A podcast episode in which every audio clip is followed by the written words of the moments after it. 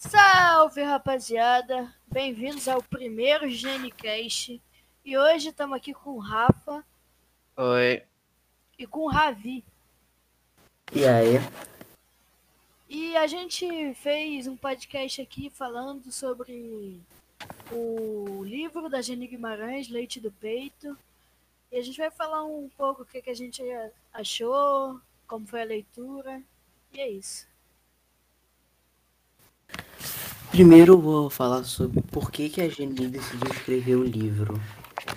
Ela decidiu ler esse livro, ela decidiu fazer esse livro porque ela achava que precisava de um, de um livro sobre uma família negra, assim. E não existiam muitos, então ela fez esse, esse livro autobiográfico mostrando as felicidades, as dores. E aí ela chegou a esse resultado.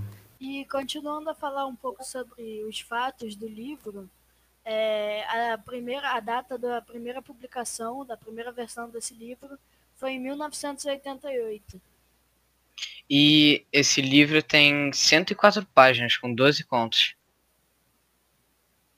Agora a gente vai falar um pouco mais sobre as curiosidades da Jenny, em vez de, de- sobre o livro. Ela nasceu no dia 8 de setembro de 1947, na cidade de São Manuel, em São Paulo. E ela começou a sua carreira no debate regional e no Jornal da Barra. E em 1979 ela lançou o seu primeiro livro, que foi O Terceiro Filho, o nome do livro. E ao todo ela já lançou 10 livros. Agora eu vou ler o resumo que a gente fez sobre o conto O Enterro da Barata. Um dia, amando de minha mãe, dei um pulinho na horta para buscar couve para o jantar. Dói a dor de seus familiares e amigos. Achei que seria o cúmulo não mostrar a minha dor e solidariedade. Não sei quanto tempo perdi, mas quando cheguei em casa já escurecia e a família estava preocupadíssima com a minha demora. Ao contrário do que eu previa, minha mãe começou a chorar. Exatamente nessa época que eu peguei meu bicho de pé. A única coisa que atrapalhava é que não podia contar para ninguém, nem para minha mãe, porque quando ela descobria que qualquer um de nós conseguia pegar um, ela pegava uma agulha, queimava a pontinha e, e cutucava, cutucava, cutucava até tirar. E agora a Ravi leu né, o resumo que a gente fez para vocês entenderem melhor sobre o Enterro da Barata, que foi o conto que a gente escolheu.